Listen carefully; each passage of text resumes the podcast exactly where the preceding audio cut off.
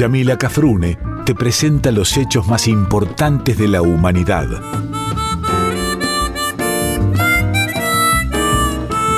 Por Folclórica 987 escuchás Contame una historia.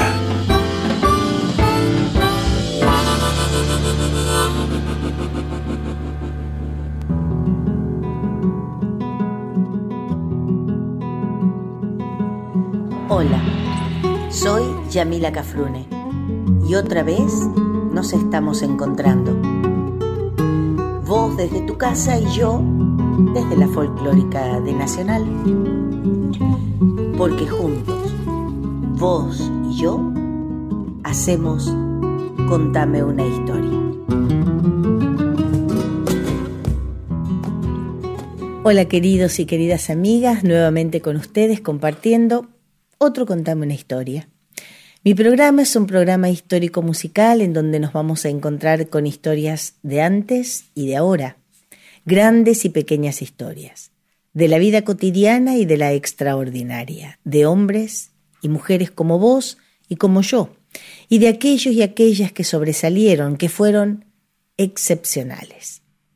También historias de las cosas que nos rodean y que, sobre todo, hacen a nuestra identidad, a nuestro sentido de pertenencia a la América Grande, que alguna vez fue el sueño de muchos y de muchas, y por qué no, que aún sigue siéndolo.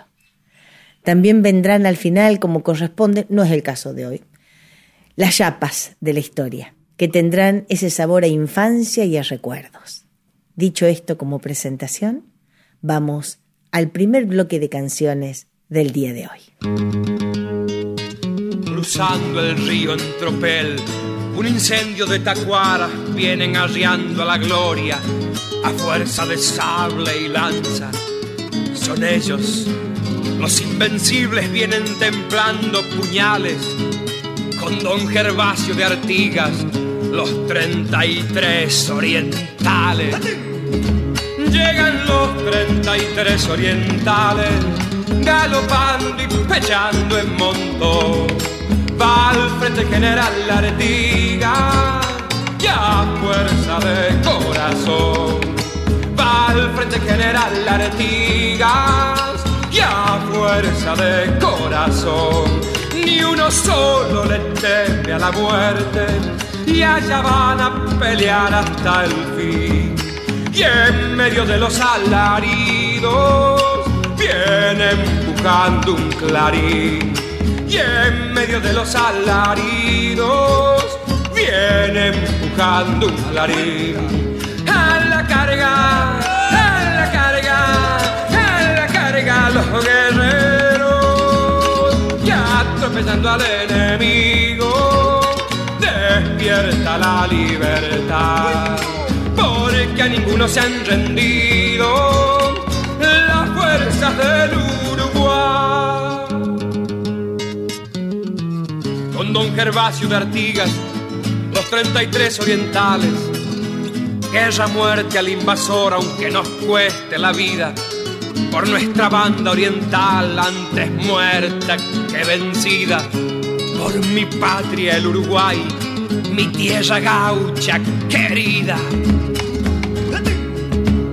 Allá vienen las tropas de Artigas, por la patria triunfaron morir y a todo aquel que se le anima le hacen su furia sentir. Y a todo aquel que se le anima le hacen su furia sentir. Por la sangre les corre un torrente de imbatible gauchaje oriental y al unitario le hace frente lo mismo que el federal y al unitario le hace frente lo mismo que el federal. A la carga, a la carga, a la carga los guerreros que atropellando al enemigo despierta la libertad. Porque a ninguno se han rendido las fuerzas del Uruguay. Bueno, gente querida, eh, hoy cae justo, hoy nos alumbró, la Virgencita no pestañó, como dice un amigo mío, porque cuando por ahí nos salen las cosas dice, uh, pestañó, la, la Virgen pestañó. Este, pero hoy la verdad que la Virgen nos ha acompañado sábado 9 de julio. Como corresponde, nos toca a nosotros. Pero como yo soy Yo soy rebelde con causa, rebelde sin causa. Hoy no voy a hablar del 9 de julio. no voy a hablar de, la, de justo del, del, Día de la Independencia. En realidad voy a hablarles de la primera independencia, que el año pasado, cuando nuestro programa iba tempranito, de 7 a 8 de la mañana, yo creo que era, los sábados eran, ¿no? O los domingos, los domingos. Ahí me está diciendo Seba Rodeiro, que es quien me graba todas las semanas. Los domingos de 7 a 8 de la mañana iba el programa. Entonces yo ya yo ya conté lo que voy a decir ahora, así que esto va a ser para la gente nueva que se ha sumado. No es el mismo programa, obviamente, porque si no sería una reiteración, pero sí he tomado las, este, la documentación, es la misma, que se la voy a dar al final del programa, por si quieren seguir investigando, si quieren seguir aprendiendo o introduciéndose en, en esto que es el Día de la Independencia. Y ustedes me van a decir, pero Yamila, ya lo sabemos, el 9 de julio de 1816, en la casita blanca de Tucumán. No, yo lo que... Voy a empezar con el programa. Lo vamos a encarar desde otro punto de vista. Y nos vamos a preguntar, ¿realmente fue el 9 de julio el único día de nuestra independencia? ¿Hubo provincias que se independizaron antes que las provincias unidas del Río de la Plata? no por sí solas, ¿eh? no como que se hubiera independizado, ponele, eh, corrientes de todas las provincias, sino hubo algún grupo de provincias que dictaron o declararon, perdón, la independencia antes que todas las provincias unidas del Río de la Plata. Bueno, decir qué pasó y quiénes estuvieron aquel 9 de julio para desde allí, tenemos que hacerlo obviamente, para desde allí ir a esa otra independencia previa, es necesario. Así nos dice Pacho O'Donnell en su libro, y acaba una de las fuentes, 1815, la primera declaración de independencia argentina. Por eso decimos que previo a aquel 9 de julio de 1816, hubo, y lo sabemos porque lo hemos visto en la secundaria, luchas intestinas en la patria. Sabemos también que las Provincias Unidas salvo la hermana mayor, autodenominada hermana mayor, no solamente tenían que luchar contra el español, que era el enemigo extranjero, sino también contra la mm, ascendencia, si se quiere, de Buenos Aires, que no dejaba ni siquiera respirar un poquito a sus hermanas menores en cuanto a lo económico y a lo político. De hecho, que lo sabemos, lo hemos visto, los ejércitos, los diferentes ejércitos solicitaban ayuda de todas clases. Recordemos a Belgrano con su ejército del, del, norte, yo diría enfermo mortal, por ejemplo, y le recordaban y le pedían y le solicitaban ayuda a Buenos Aires y no veían ninguna clase de ayuda desde Buenos Aires. Los movimientos independentistas liderados por Belgrano, por San Martín, por don Martín Miguel, y por otros líderes del pueblo, se encontraban batallando desde 1810 bajo el grito de libertad e independencia. Pero ahora vamos a ver qué pasaba ya por 1816. Desde Buenos Aires, Álvarez Tomás, que era el director supremo y estaba reemplazando a Rondó, convoca a un Congreso General Constituyente en la provincia de Tucumán. Congreso en el que participarían todas las provincias eligiendo un diputado cada 15.000 habitantes. Acá me gustaría aclarar que el Congreso no fue realizado en Buenos Aires, como lo sabemos y como lo estamos diciendo. Fue realizado en Tucumán, porque las provincias no querían que todo pasase por Buenos Aires. De esto también se había percatado la hermana mayor, por lo cual se elige como sede del Congreso una ciudad en el interior del país. Las sesiones en este Congreso se inician el 24 de marzo de 1816 con 33 diputados elegidos. Y hay que destacar que nuestro territorio actual no era igual al que teníamos en aquella época, ¿no? Entonces, eh, teníamos, vamos a ver, eh, o vamos a leer que había representantes de Charcas, de Buenos Aires, de Catamarca, de Córdoba, de Jujuy, de La Rioja. Les estoy nombrando para que después capaz que se dan cuenta solos, pero se los voy a volver a nombrar a ver quiénes no están. Charcas, Buenos Aires, digo, Catamarca, Córdoba, Jujuy, La Rioja, Mendoza, Salta, San Juan, San Luis, Santiago del Estero y Tucumán. Todos los representantes de esas provincias firmaron el Acta de la Independencia el 9 de julio de 1816.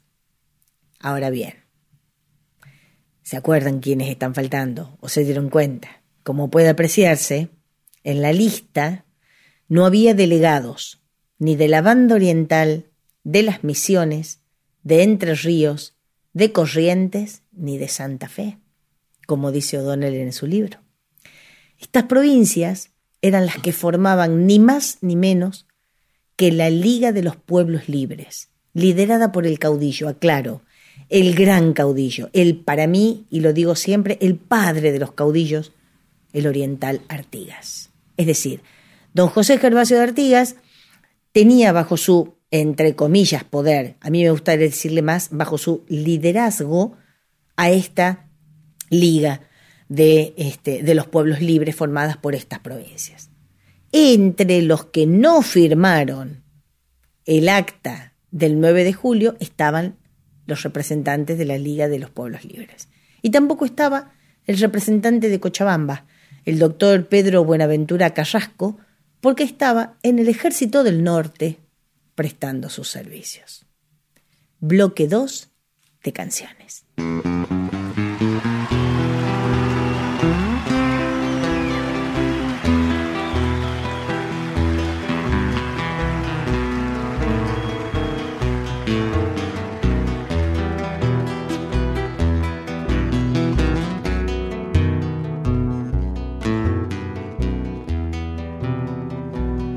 Ese criollo rodear, rodear, rodear. Los paisanos le dicen mi general. Los paisanos le dicen mi general. Va alumbrando con su voz la oscuridad las piedras saben a dónde va. Y hasta las piedras saben a dónde va. Con libertad yo ofendo ni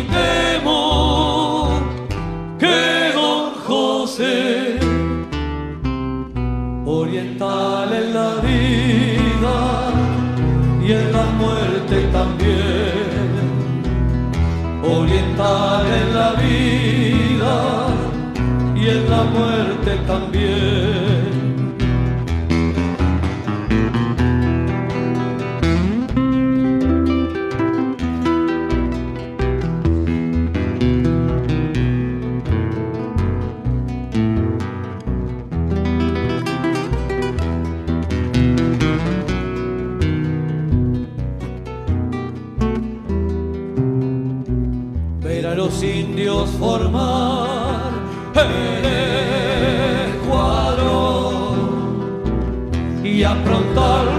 Morenos el corazón y aprontar los morenos el corazón y de fogón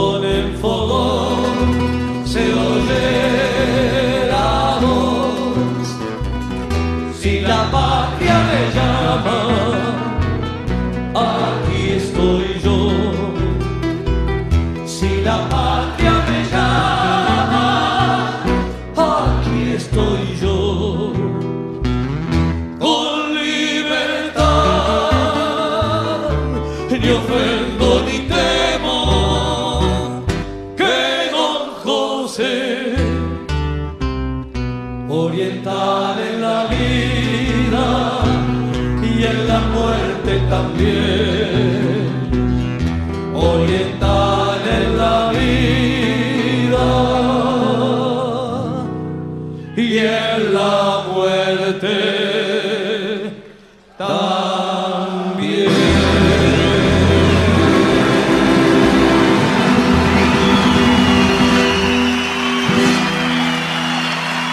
Muchas gracias y hasta siempre.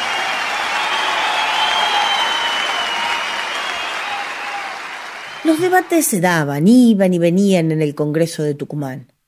Uno de los principales temas era determinar la forma de gobierno. ¿Qué forma de gobierno iban a adoptar estas provincias unidas que alguna vez se pelean? dice el, el poema. La mayoría de los representantes estaban de acuerdo con establecer una monarquía constitucional que era, si se me permite, la moda europea en ese momento como, dice, como dicen las fuentes mías, era la forma más aceptada en Europa de la época. Ante este hecho, don Manuel Belgrano propone, como ya sabemos y recordamos todos y todas, este, propone, digo, eh, a un inca, es decir, ¿vamos a poner un rey? Bueno, pongamos un inca, pongamos un rey americano. Pero como también dice el poema, que si ponemos un rey o algún inca, si nos queda porque nos quedaban incas en ese momento. La cuestión es que aquel 9 de julio de 1816 los diputados firmaron la Declaración de Independencia de las Provincias Unidas y la afirmación de la voluntad de investirse del alto carácter de una nación libre e independiente del rey Fernando VII, sus sucesores y metrópoli, a lo que luego se le añade y de toda otra dominación extranjera. Yo no voy a hacer acá historia con esto porque ya lo hemos visto durante mayo, durante eh, los hombres de mayo que hemos visto el, programa, hemos visto por qué se decía del rey Fernando VII, por qué de sus sucesores y por qué de la metrópoli. Recuerdan ustedes que estaba en la Junta de Sevilla, entonces si le juraba, eh, juraba, eh, declarábamos independencia del rey Fernando VII, pero no de sus sucesores, iba a venir un sucesor y iba a decir, bueno, se independizaron de mi papá, pero de mí no. Otra vez. Y si no, venía la Junta de Sevilla, que ya no estaba, pero vamos a suponer que hubiera una junta que representara al rey en otro momento, y entonces íbamos a, y nos iban a decir igual. Bueno, se independizaron del de Fernando VII, pero no de, y así sucesivamente. Entonces los muchachos de 1816 dijeron, de todos, nos independizamos de todo. Muy bien dicho, y así fue. De este modo, desde el proceso político iniciado en 1810, con nuestra Revolución de Mayo, se asumió por primera vez una manifiesta voluntad de emancipación. Todo este proceso independentista genera nuevas expectativas entre las clases populares. De modo tal que, como afirma el historiador Gabriel Di Meglio, para los esclavos fue un horizonte de libertad. Para los artiguistas pudo incluir la aspiración a la tierra. Para los gauchos salteños y jujeños, a ellos, ¿qué hicieron? Le dieron un sentido que incluía las nociones de igualdad ante la ley y la abolición de las diferencias étnicas. ¿Y en Buenos Aires qué significó? Implicó el ascenso simbólico de la plebe. Todo esto que yo les acabo de decir en sintética una oración es lo que habla Mariano Sarabia cuando hacemos el espectáculo el, encuentro de la patria no se hizo sola. de todo esto habla Mariano y después canto yo. Retomando el programa entonces, podemos decir que la Declaración de Independencia se realizó en un contexto territorial e histórico sumamente adverso. Hablamos del avance de las tropas realistas en todo el continente americano, al menos en las colonias españolas. De ahí el reclamo de San Martín, que en esos momentos estaba organizando en Cuyo al ejército que luego cruzaría los Andes, para que los congresales de Tucumán, por favor, declararan con urgencia la independencia, sino ¿Qué clase de ejército iba a llevar él, que no, no fuera independiente, a independizar a los países hermanos? Y el adverso también era, eh, lo adverso también digo, perdón, era también en el plano interno. De hecho, el lema que inspiraba a la voluntad de sancionar una constitución por parte del Congreso de Tucumán era, ¿cuál era el lema? Fin de la revolución, principio del orden. Desde 1810 estábamos en revolución. Desde 1810 estábamos peleando. Así que tenía que empezar, tenía que principiar el orden.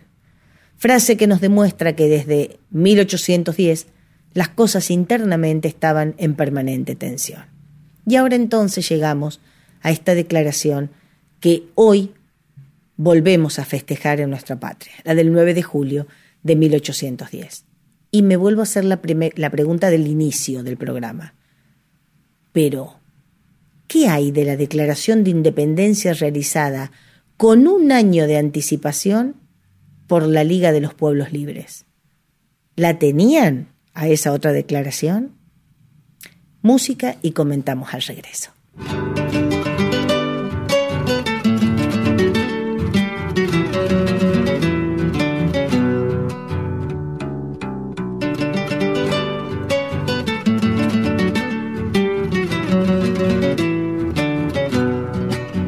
Vidalita, acordate de José Artigas y endulzate la boca cuando lo digas.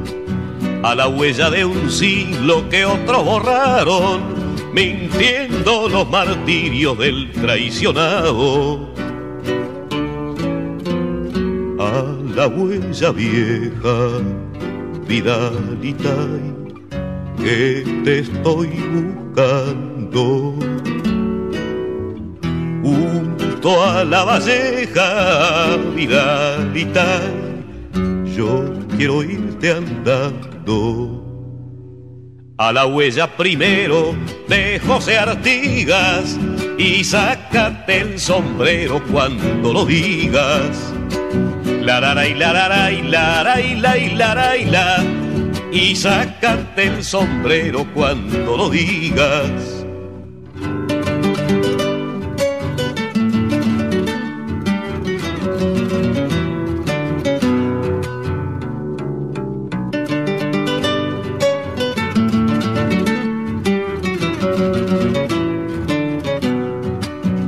Vidalita orientala, lejana y pura, a la patria cantala sin amargura.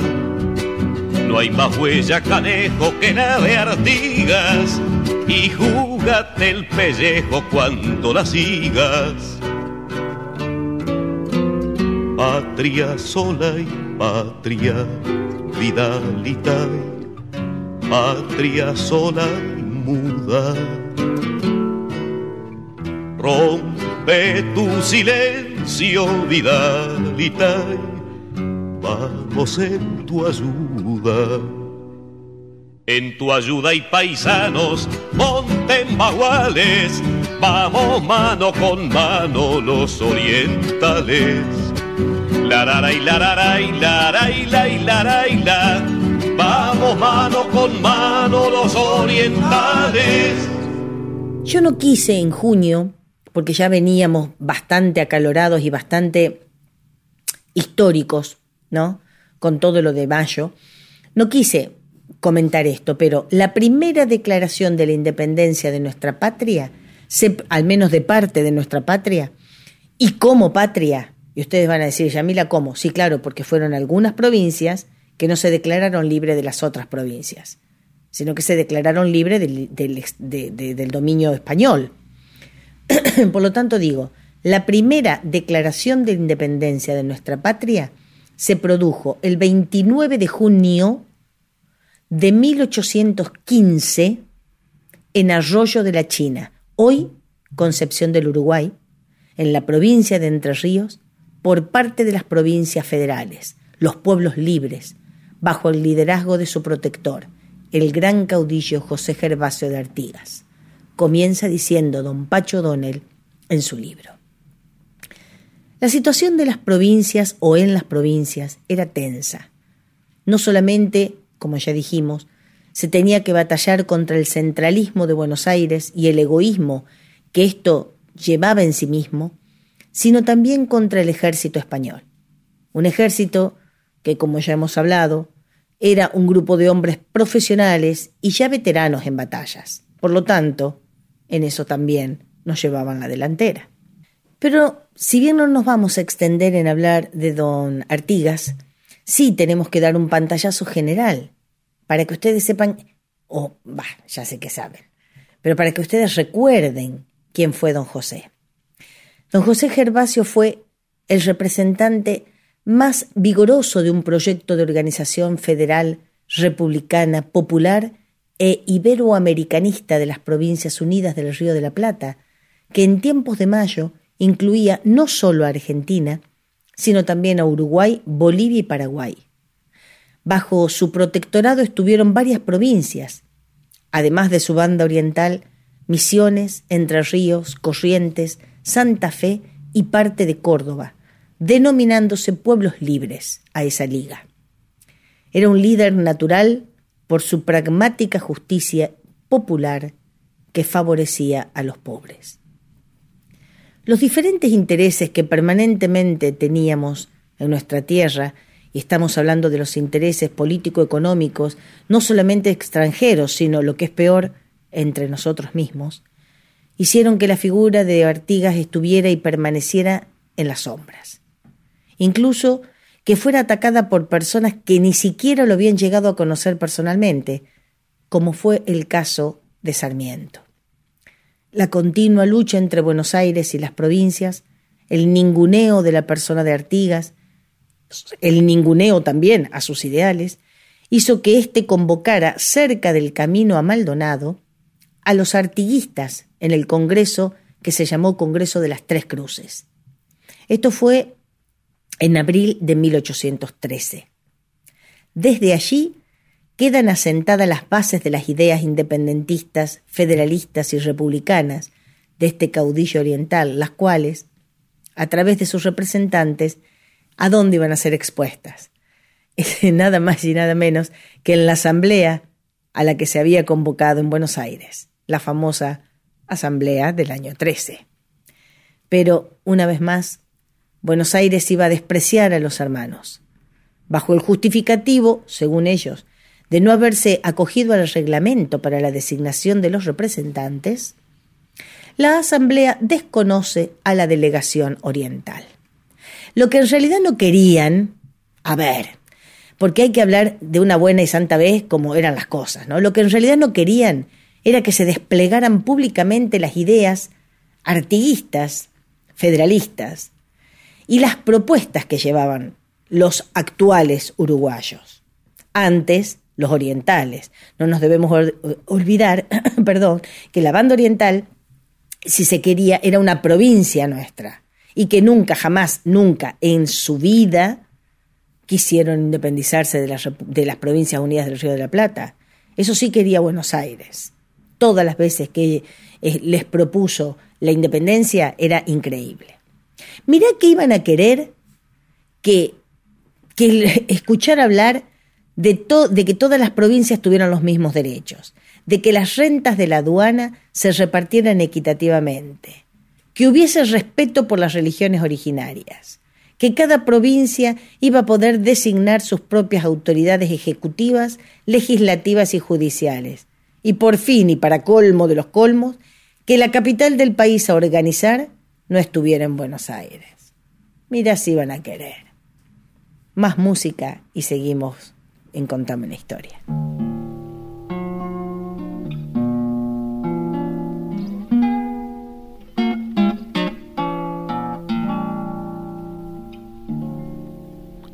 Le hablo de un 9 de julio, de cuando la independencia. Mire que apuntaba fiero la patria nuevita y tierna. La toreaban por el norte, tan duro que era una pena tropas del Alto Perú, del rey o tal vez la reina. Toda gente veterana, muy bien armada y dispuesta. Menos mal que Martín Güemes, con su mozada salteña y sus bravos infernales, les han cerrado las puertas. De los cerros han bajado cayéndoles por sorpresa, levantándoles al paso uno que otro centinela y hasta con la caballada alzándoles a cuenta. a gauchos de guardamontes y de tamañas espuelas, seguro no hubiera habido sin ellos independencia. ¿Y del este qué me dice? Por ese lado se cuela la brava portuguesada que para Janeiro rumbea. Y dicen que desde allí, cosa que pintaba fiera, cinco mil hombres o más al plata venirse piensan. Lindo tiempo para largarse a gritar independencia. ¿Y qué me cuenta de Chile? Por ahí los godos ordenan. San Martín le sale al paso cruzando la cordillera, apalabrándolo a Güeme para que el invasor contenga. Se larga en esa patriada frente a las nieves eternas. Tiempos medio enredados para gritar independencia. Los criollos que no se entienden, los godos que los pelean y la patria pobrecita alentando como sea, viviendo poquita edad y amenazada de veras. Momentos medio fierazos para gritar independencia. Pero la suerte está echada. Bueno será que así sea. ¿Dónde ha de ser el Congreso para ver cómo se gobiernan estas provincias unidas que alguna vez se pelean? No, por cierto, en Buenos Aires, porque las provincias celan, con razón o sin razón, de toda gente porteña. Ya llegan los diputados, trajinando en esas huellas, algunos muy señorones y otros con toda llaneza, por esos duros caminos en galera o en carreta. Hasta de Charcas y Misque desde el Alto Perú llegan. Ya el Congreso se inaugura y ya también delibera. El doctor Pedro Medrano asume la presidencia. Primero todo es tanteo, sin ponerse el pie en la tierra. Les reclama San Martín declarar la independencia, y Pueyrredón, y Belgrano, y Güemes, que lo desean. Están tratando estas cosas y el peligro crece afuera. Que si ponemos un rey o algún inca si nos queda, o si de una vez rompemos las opresoras cadenas. Por fin, Narciso Laprida, que ocupa la presidencia, en aquel 9 de julio declara la independencia. Hubiera visto alborotos y lágrimas de pureza y los abrazos y vivas entre esa gente dispuesta. Ya dieron el paso ansiado, ya la confianza se asienta, ya nos declaramos libres a los pueblos de la tierra. Por fin la patria nuevita rompió sus duras cadenas. Así es la cosa, amigazo. Todo lo que vale, cuesta.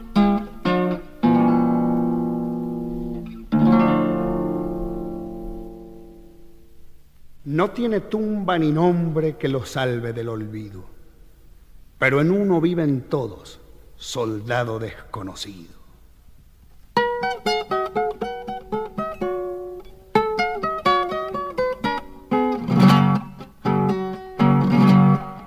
Es cosa fiera que nos manden al olvido como soldado desconocido. Uno ha luchado y ha y ha vencido y por ahí los huesos dejará. Me acuerdo bien cuando peleamos como hermanos, los correntinos, los entrerrianos, valientes todos, tucumanos y cuyanos, a las cargas que supimos. Veterano viejoso y peleando puede ser que por ahí me hagan fila mejor que no. Tal vez apurado me suelo ver, pero debo resistir a la carga ya no más vencer sino morir. Santa campesinos cordobeses y porteños, con los aldeos y los jujeños, los santiagueños y también catamarqueños, por la patria todos a pelear. En la batalla se conoce al hombre duro, medio curtido para un apuro, pero al valiente por ahí muerto se lo juro, nadie suele luego recordar.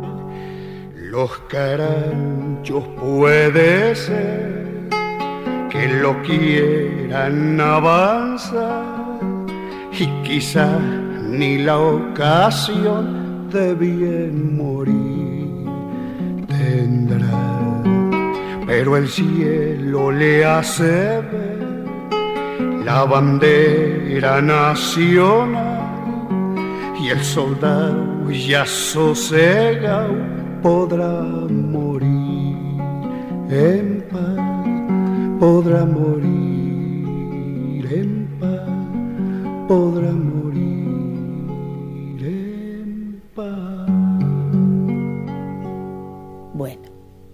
Digo bueno porque es la tercera vez que empezamos a grabar, porque todas las veces se mete una moto, así que mis queridos compañeros de este, orejas, disculpen, mis queridos y queridas orejas. Digo, Buenos Aires le propone la independencia a la banda oriental en varias oportunidades, y todas estas son declinadas una y otra vez, yo diría que hasta con angustia, por parte del ahora país hermano. Ser declarado enemigo de la patria, el rechazo reiterado de los representantes orientales y tantas otras situaciones especiales hacen que Artigas convoque al Congreso de Oriente, Congreso Oriental o Congreso de Arroyo de la China a partir del 29 de junio de 1815. Este es el Congreso de esta primera independencia. En dicho Congreso Participaron representantes de las provincias de Entre Ríos, Santa Fe, Córdoba, Misiones, Corrientes y de la Banda Oriental. Y se trataron diversos e importantísimos asuntos, tales como la organización política, el comercio eh, interprovincial perdón, y con el extranjero, el papel de las comunidades originarias en la economía de la Confederación, mirá, ¿no? La política agraria, la protección de la producción y del consumo interno, entre otros temitas que trataron los muchachos. Entre otras resoluciones, el Congreso resolvió proclamar la independencia respecto, ahí nomás, así de todo poder extranjero, la reforma de los reglamentos de tierras y de aranceles y la organización institucional federal. Los muchachos no se fueron con chiquitas, dijeron, vamos a hacer un congreso y declaramos primero la independencia y después todas las otras cosas.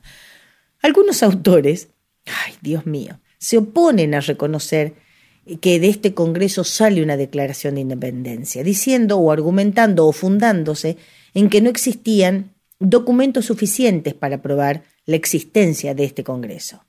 Pero, y poniéndolo exactamente como lo dice O'Donnell en su libro, ¿Acaso no ha sido esto característico de los centralistas liberales, oligárquicos, porteñistas y antiprovinciales, que siempre son los vencedores de nuestras guerras civiles del siglo XIX? Que en rabiosa enemistad con el federalismo popular se ocuparon meticulosamente de desechar toda documentación que les permitiese oscurecer partes de la historia, como lo fue el caso, perdón, de la vuelta de obligado, o lisa y llanamente hacer desaparecer los rastros, como probablemente se hizo con el Congreso de 1815? Pregunta O'Donnell.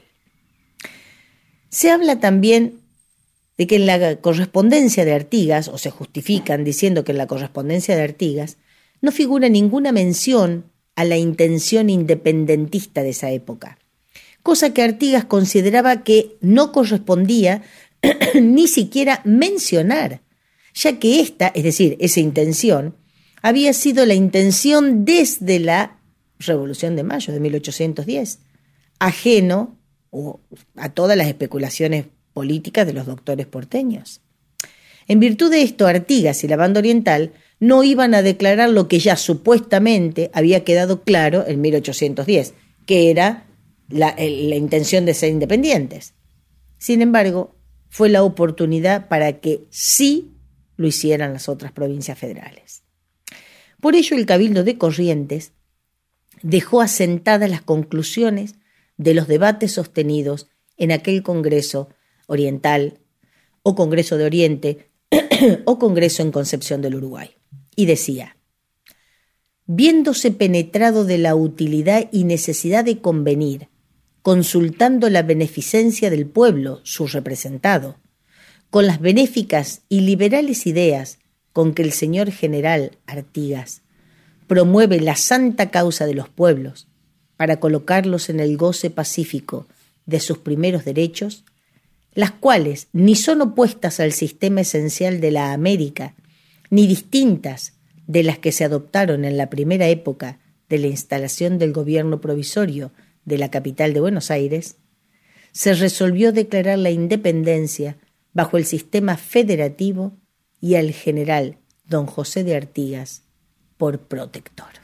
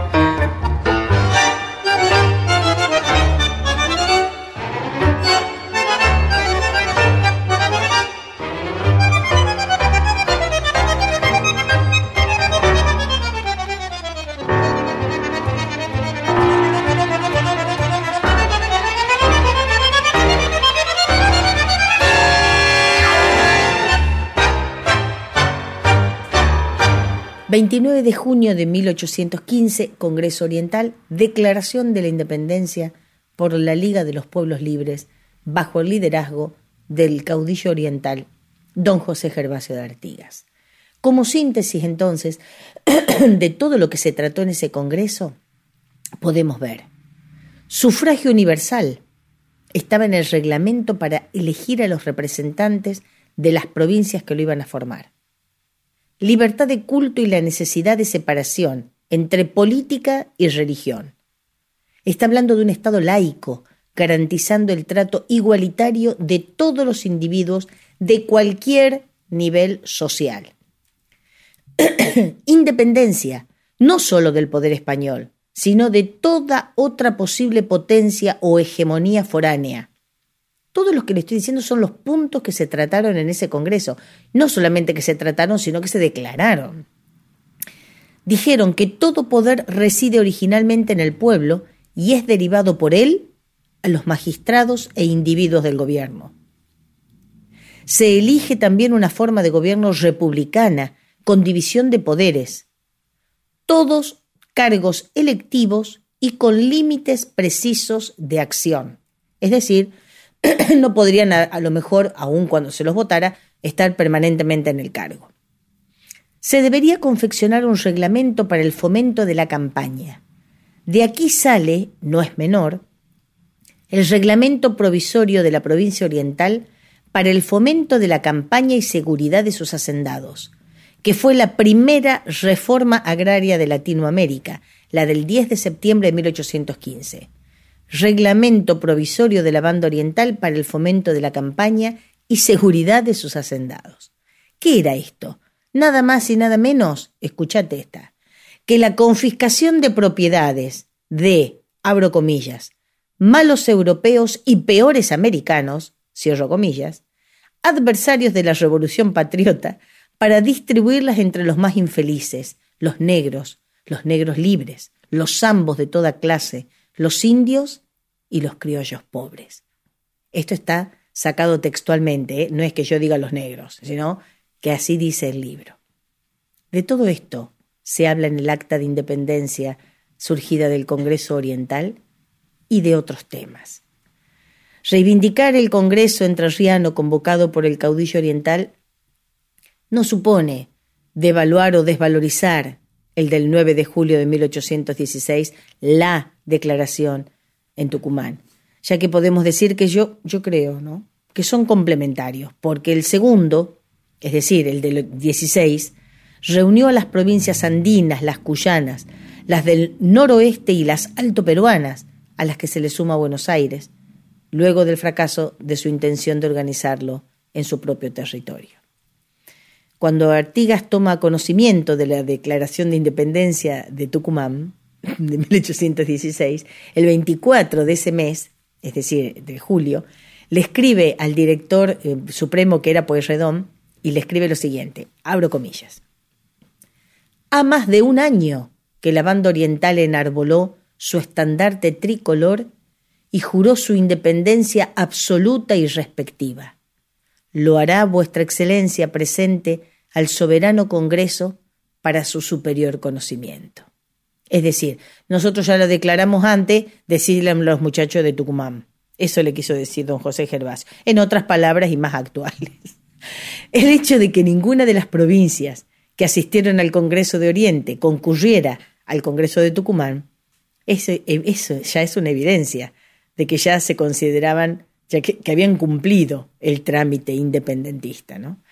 Por otra parte, eran las que propugnaban una organización y constitución federal, republicana, popular y americanista, lo que no coincidía, salvo excepciones, con las propuestas concurrentes a Tucumán. La presencia de los delegados porteños en ese Congreso tampoco era un aliciente, ya que la Liga Federal de los Pueblos Libres se encontraba en guerra con el puerto, con el puerto de Buenos Aires, y no ignoraba que la invasión portuguesa desde el Brasil a su territorio había sido alentada desde allí. ¿Qué más vamos a agregar? Cipayos hubo y habrá, lamentablemente, en todas las épocas. Gente que dio y que sigue dando su vida por la patria, aunque no lo creamos a veces, todavía existe. No creemos a veces que la gente dé la vida por esta patria, por esta, ¿eh? por la que estamos viviendo. Y no tenemos que limitarnos solamente a los políticos, ¿eh? Personas que son como Artigas, que representan al pueblo, que trabajan desde, para y por el pueblo, sin más recompensa que el amor que éste siente por ellos o por ellas. Los datos que les he dado hoy han sido tomados sobre todo del libro 1810, así se llama, 1810, de Felipe Piña y de 1815, la primera declaración de independencia argentina de Pacho Donel. También he tomado artículos publicados y páginas oficiales, sobre todo las páginas oficiales de Internet y los artículos publicados de otros libros que los tengo acá en casa, que están invitados a venir a, leer si quieren. Pero no me voy a ir sin antes leerles algo que es eh, maravilloso y que yo me lo tenía que haber sabido de memoria. En realidad lo hubiera tenido que recitar, como me lo hacían recitar en la Universidad Nacional de Córdoba, en la Facultad de, de Abogacía. Pero se los voy a leer porque no me quiero olvidar de ninguna parte y ya la, edad empieza a cobrar, empieza a cobrar sus cuentas. Esto lo tenemos que saber todos, todas, todes, porque es necesario. Porque la patria la hacemos todos y todas y todes, a cada momento del día y todos los días. Nos, los representantes del pueblo de la nación argentina, reunidos en Congreso General Constituyente por voluntad y elección de las provincias que la componen, en cumplimiento de pactos preexistentes, con el objeto de constituir la Unión Nacional, afianzar la justicia, consolidar la paz interior, proveer a la defensa común, promover el bienestar general y asegurar los beneficios de la libertad para nosotros, para nuestra posteridad y para todos los hombres del mundo que quieran habitar en el suelo argentino, invocando la protección de Dios, fuente de toda razón y justicia, ordenamos, decretamos y establecemos esta constitución para la nación argentina.